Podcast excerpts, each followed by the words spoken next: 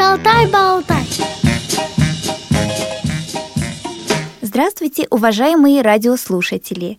Сегодня с вами Центыма Бойко, а в гостях у нас по скайпу Людмила Мясникова, тифлопедагог, кандидат педагогических наук, руководитель Центра ранней помощи семьям, воспитывающим детей с нарушением зрения города Саратова.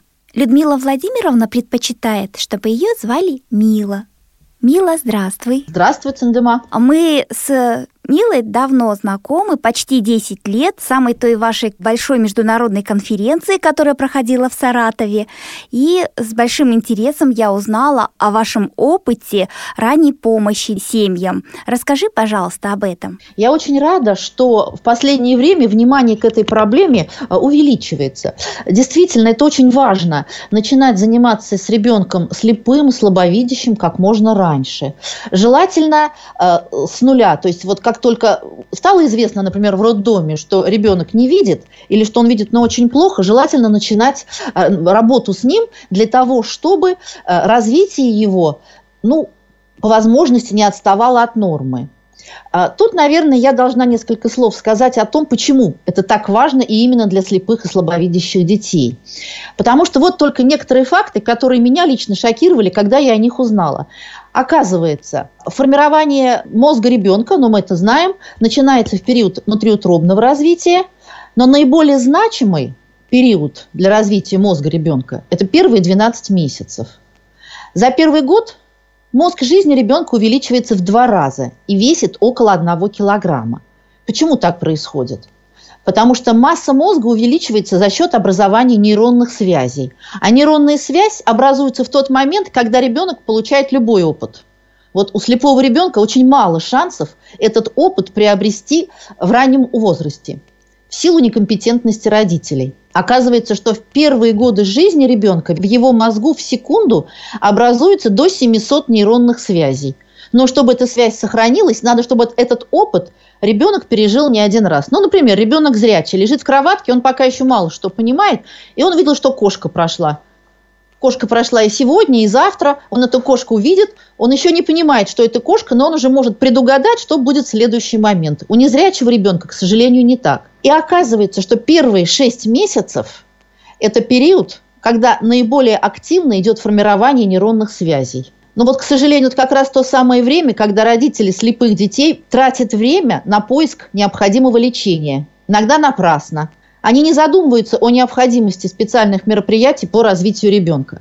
Вот когда мы все это узнали, проанализировали и увидели, какие дети приходят к нам в первый класс в Саратовскую школу для слепых детей, мы поняли, что больше так жить нельзя, что надо срочно что-то делать для того, чтобы способствовать развитию маленьких слепых и слабовидящих детей в раннем возрасте. Пока у нас э, в нашей стране не развита ранняя помощь на государственном уровне. То есть у нас нет э, банка данных о таких детях, у нас нет единых методик. Где-то в разных местах существуют центры ранней помощи. Ну, конечно же, это в Москве в Институте коррекционной педагогики, конечно, это в Санкт-Петербурге в Институте раннего вмешательства.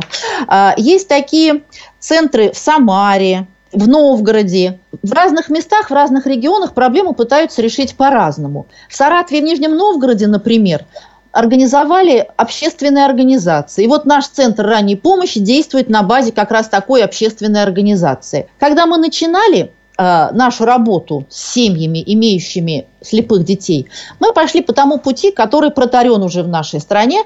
То есть мы при э, обществе слепых открыли такой центр консультативный, куда приглашали родителей, имеющих маленьких слепых детей. Родители могли прийти, э, вернее, они приходили с детьми. А, мама садилась в уголке на стульчике, брала газетку и читала, считая, что она привела ребенка к специалистам, и специалист должен как-то там их ребенка развивать. Потом мама ребенка увозила домой, месяц могла или два месяца не приехать, Потом она к нам привозила и всем своим видом показывала, ну посмотрим, чему вы тут его научите. А мы пытались как можно больше сделать для таких детей, но понимали, что что-то у нас идет не так. И тут нам посчастливилось э, познакомиться с опытом ранней помощи э, в Центре маленьких слепых детей в городе Сан-Франциско. И оказалось, что э, во всем мире давно уже перестроили свою работу по ранней помощи. И что не в центр родители вызывают, а дефектолог выходит на дом в семью.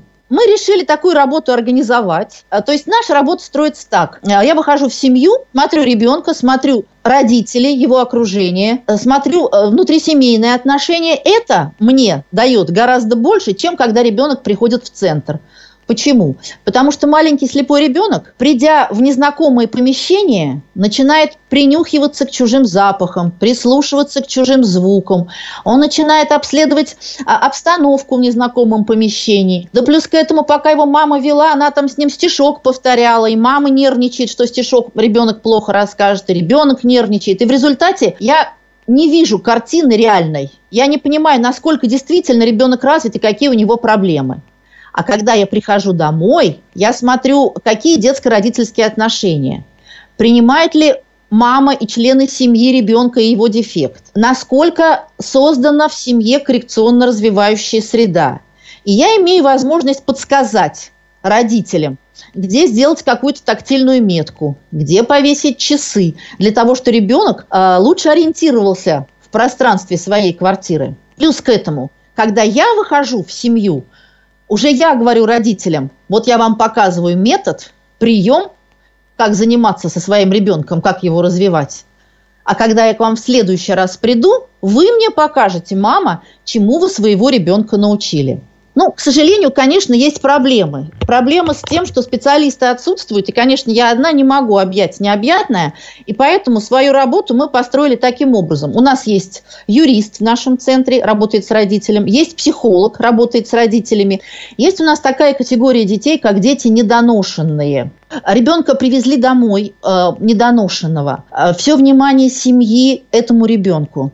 Ребенок выжил, он начал набирать вес, он начал следить глазами за движущимся предметом, он начал фиксировать взгляд на лице мамы. И вдруг в какой-то момент э, у таких детей может случиться отслойка сетчатки, вот та самая ретинопатия недоношенных, которая у нас сейчас просто э, стала ну, кошмаром. Вот для тех, кто работает с детьми с нарушением зрения, потому что мы знаем, что, конечно, очень большой процент процент сейчас детей идет именно с ретинопатией недоношенных.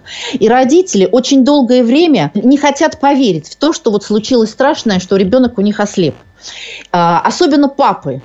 У меня есть лично знакомая семья, у которых вот случилось такое, э, и папа мне говорит, она у нас не слепая. То есть я предлагаю свои услуги, объясняю, что вот я специалист по работе с такими детьми. Давайте я приду к вам в семью, я посмотрю ребенка.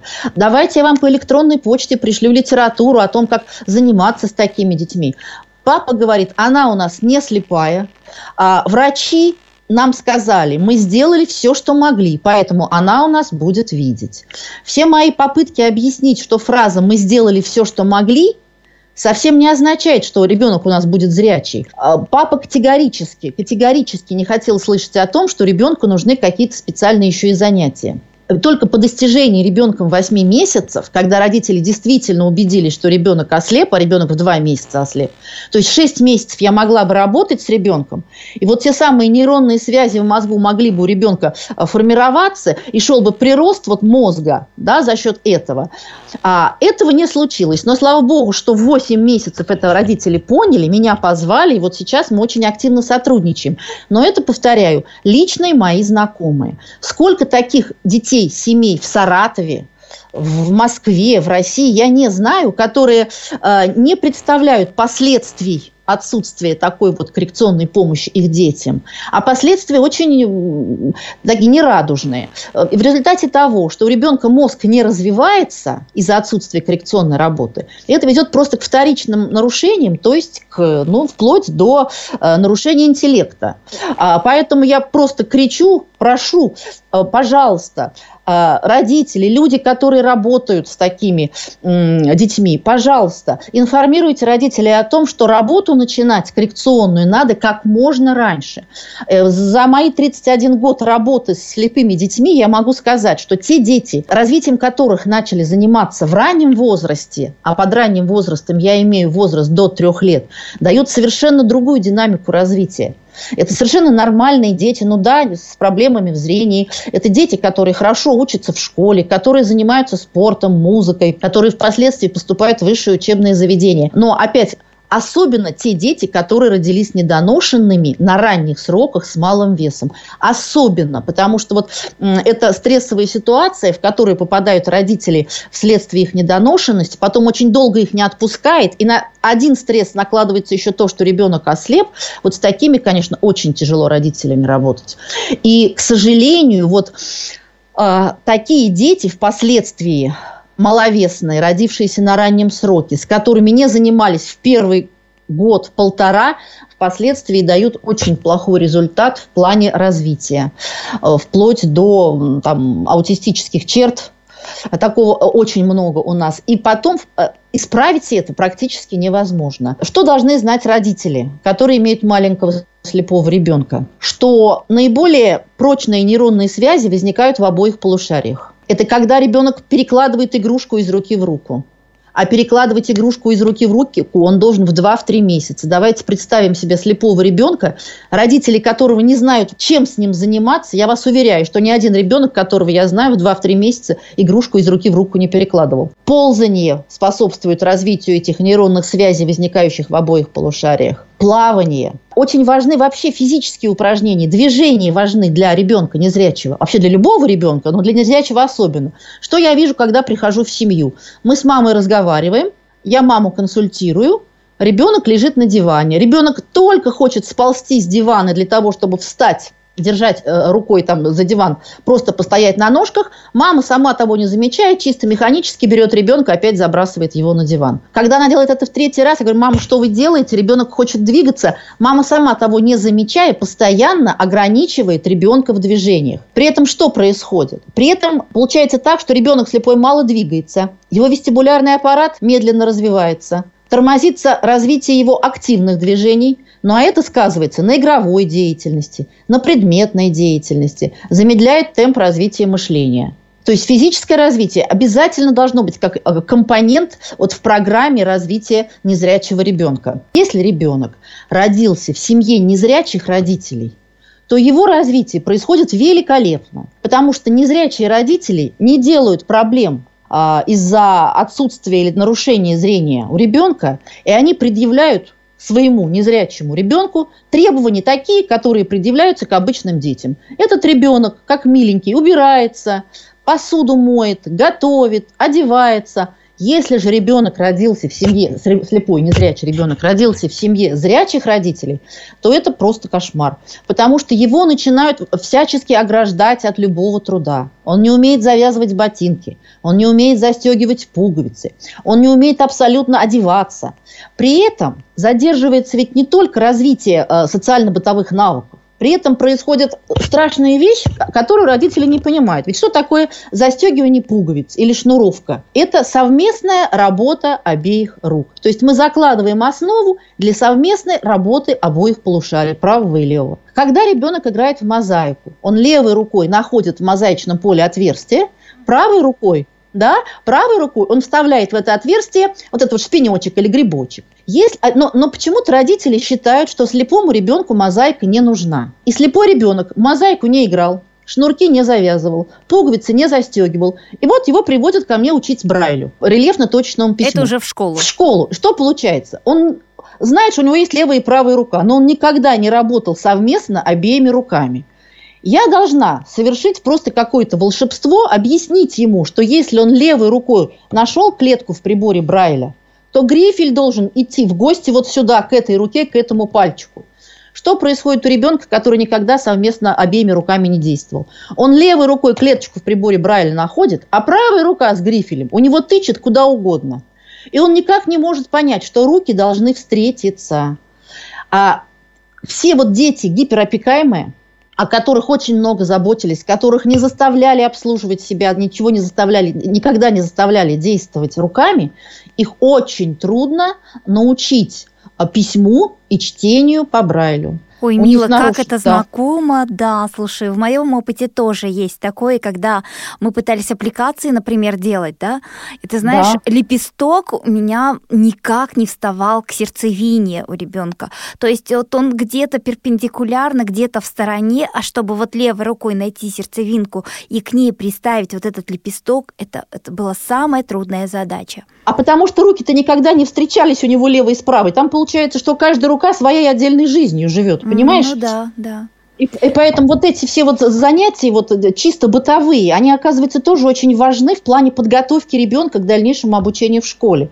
Тут все одно за другое цепляет, и получается просто ужас. Но родители этого не понимают. Я встречала э, таких родителей, бабушка к нам привела ребенка слепого и говорит, вы знаете, он вообще ничего руками у нас не делает, мы его не заставляем, мы бережем руки, потому что он в дальнейшем должен будет руками читать по Брайлю. Ну, естественно, ну какие там руки, если ребенок вообще никогда ничего не делал?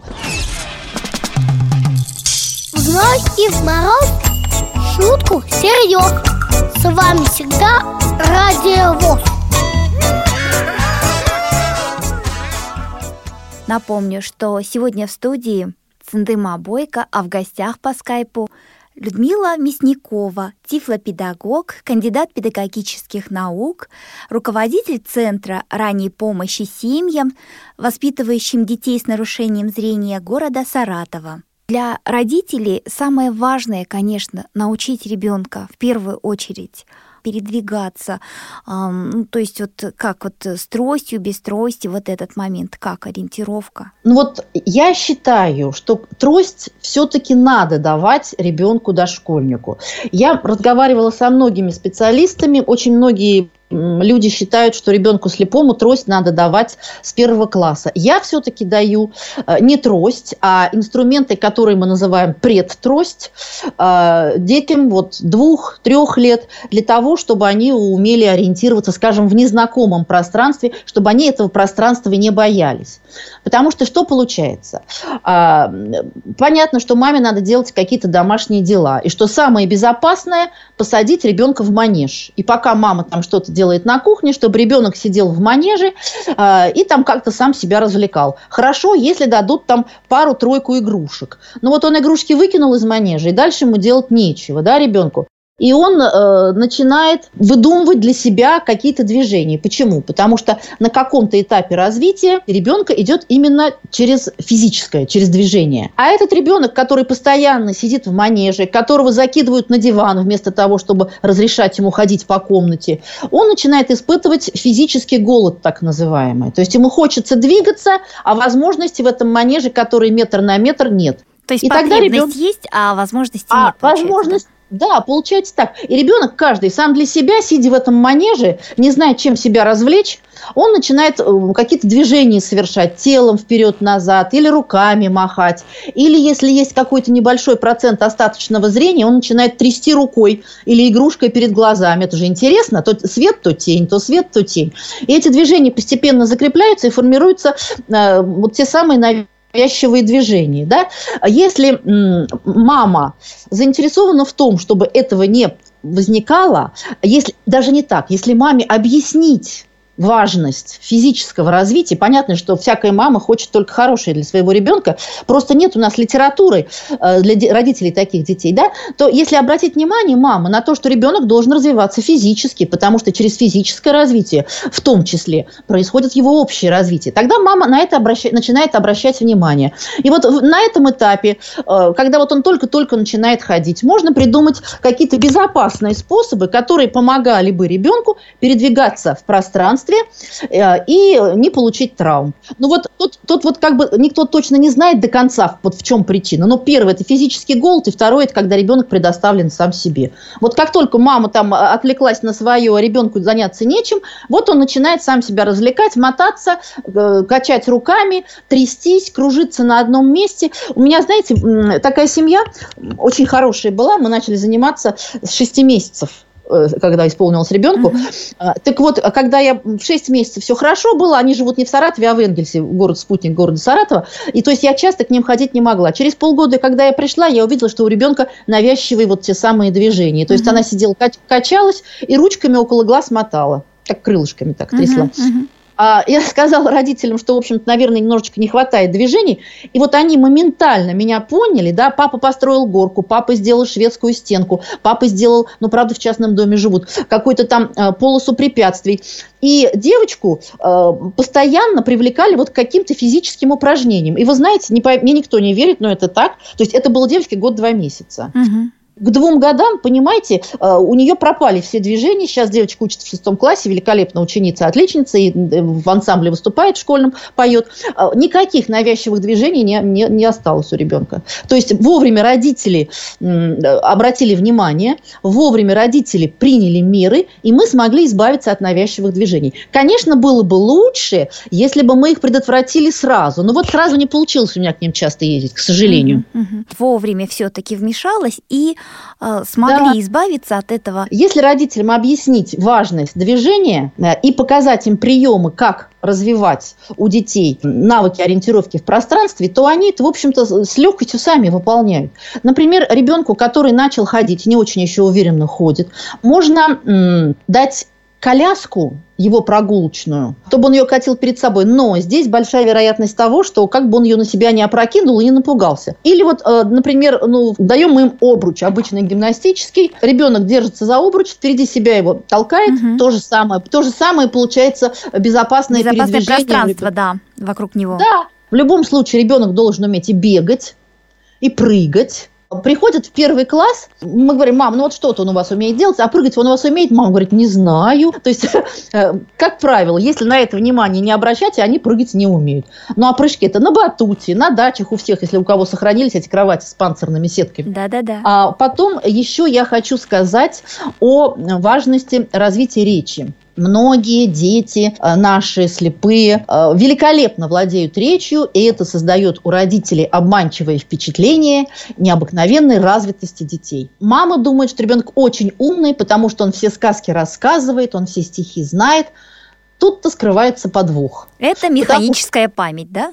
Это механическая память. Ой, до смешного доходит. А, у ребенка, спрашиваю, у детей, у группы детей, дошкольников, трех-четырех лет. Читаем мы сказку. Стоит в поле теремок, из трубы идет дымок. Сказка э, русская народная, но Маршак переложил на стихи.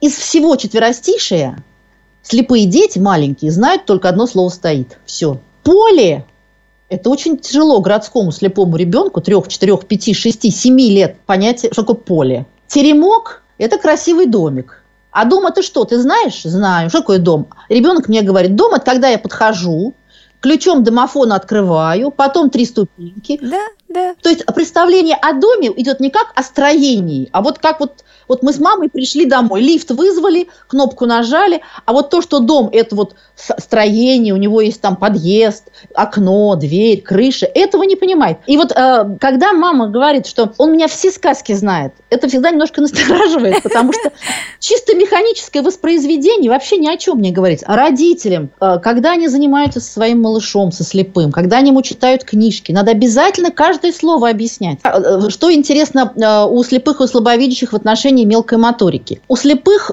худо-бедная мелкая моторика развивается спонтанно, да, ну и все-таки родители когда все-таки они понимают, что это надо развивать, они подключают мелкую моторику к объяснению того, что происходит вокруг. А со слабовидящими детьми этого не происходит. Они все равно продолжают опираться в, в, при ориентировке в окружающем на свое дефектное зрение. Мама ругает очень часто, когда ребенок слабовидящий подключает осязание к обследованию какого-то предмета, мама не понимает того, что это очень важный э, момент в компенсации нарушенного зрения идет именно через осязание, через моторику. И поэтому у слабовидящих там, когда мы стали проверять, вот в ходе написания э, диссертации, оказалось, что у слабовидящих и моторика хуже развита, и представление об окружающем очень чаще находится на более низком уровне, чем у слепых. То есть родителям слабовидящих детей обязательно обязательно надо обращать внимание на развитие э, моторики и осязания, хотя бы для того, чтобы у детей сформировалось адекватное представление об окружающем. У ребенка зрячего, когда он пользуется ложкой, происходит формирование зрительно-моторной координации. У ребенка с нарушением зрения, э, слепота, зрительно-моторная координация не развивается, у него должна развиваться моторная координация. Для того, чтобы это происходило успешно, должно быть большое количество подкреплений этих движений. То есть ложку надо давать э, как можно раньше, да,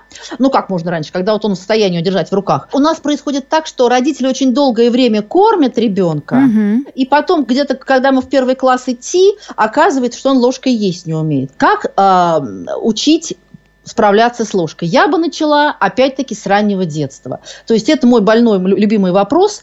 А, ранним, все начинается в раннем детстве у любых детей, у слепых тем более. Когда ребенку дают есть из бутылочки с соской, да? Uh-huh, uh-huh. Надо не просто сунуть, воткнуть эту соску в рот ребенку, а надо добиться того, чтобы он эту бутылочку сам, сам к рту поднес. Да, uh-huh. поднес, чтобы он понял, что вот он к рту поднес, и вот сейчас будет вкусно ему, да, вот он ее держит. Причем причем а, не в руку ему опять-таки засовывать, а вот так под локоток его немножко подталкивать, чтобы его ручки встретились с бутылочкой. Побулькать мама должна около уха, чтобы он услышал звук бульканье вот, э, пищи, которая в бутылочке. Uh-huh. Понюхать должна дать, он поню, почувствовал об, обонянием. Потом к ручкам сделать так, чтобы его ручки встретились с бутылочкой, чтобы он сам эту бутылочку к рту поднес. Вот тогда вот он поймет, что вот я вот сам к рту поднес, сейчас я буду кушать, мне будет вкусно. Да? Моя потребность в пище будет удовлетворена.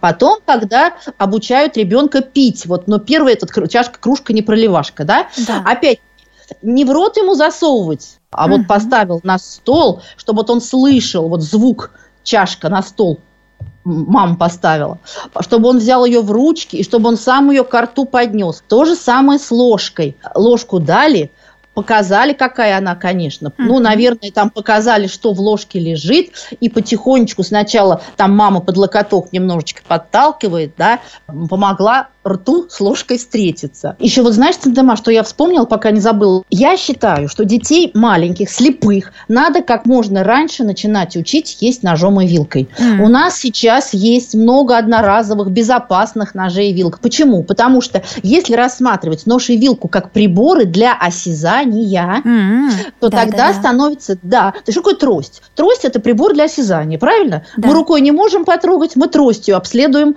э, поверхность там почва под земли перед нами, uh-huh, да, под ногами. Uh-huh. Если рассматривать нож и вилку как приборы для осязания, то тогда легко научить ребенка ориентироваться в тарелке. Uh-huh. Он не рукой в тарелку залез, uh-huh. а он использует нож и вилку слепой ребенок. Это такой же ребенок. Он должен уметь заботиться о маме с папой он должен уметь заботиться там, о цветке окошки, а, он должен э, знать, что рядом с ним близкие, которые тоже требуют внимания. И только потом это ребенок, который имеет какие-то особенности. Потому что э, родители делают огромную проблему из того, что ребенок слепой, всевозможные там скидки ему делают, воспитывают какого-то эгоиста, потом, когда спохватываются, оказывается, что уже поздно. Э, в семьях зрячих родителей тоже, конечно, вырастают хорошие умные люди, но при этом приходится очень много сил прикладывать к коррекции, к исправлению тех недостатков, которые успел этот ребенок накопить в семье, в силу некомпетентности родителей. А родители некомпетентны,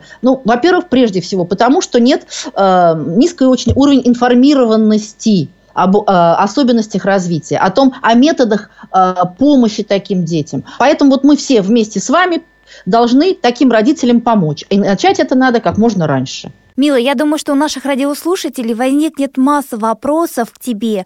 Как они могут э, обратиться, связаться с тобой? Да, во-первых, я по скайпу всегда общаюсь с очень многими родителями, не, не только с саратовскими. Телефон плюс 7 927 122 92 72. Спасибо. Можете звонить. Я буду очень рада помочь родителям, которые имеют э, детей раннего возраста, от нуля до трех. Еще раз прошу э, запомнить, что чем меньше ребенок, тем больше по объему должна быть коррекционная работа с ним. Позвоните мне, я вам расскажу, что делать конкретно в каждом случае. А может, какая-то литература есть? Ну вот у нас из нашей, из отечественной, конечно, Солнцева Людмила Ивановна, Феоктистова э, Валентина Александровна. Это книжки, которые давно вышли. Ну, это классика. Это угу. классика, да. Очень много переводных книжек. Мне больше всего нравится Шерри Мур, называется книга «Истоки». Она есть в интернете. Там очень доступным языком написано для родителей э, поэтапно, чем заниматься,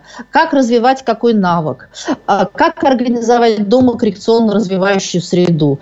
Мне книжка эта нравится больше всех. И благодарю за участие в нашей программе. Напомню, что сегодня в студии Цендыма Бойко, а в гостях по скайпу тифлопедагог, кандидат педагогических наук, руководитель Центра ранней помощи семьям, воспитывающим детей с нарушением зрения города Саратова Людмила Владимировна Мясникова. До свидания. Если у вас возникли вопросы к специалистам, которых мы пригласили в гости, а также если вы хотите предложить тему или принять участие в записи, пишите нам по адресу радиособака радиовоз.ру с пометкой «Шалтай-болтай».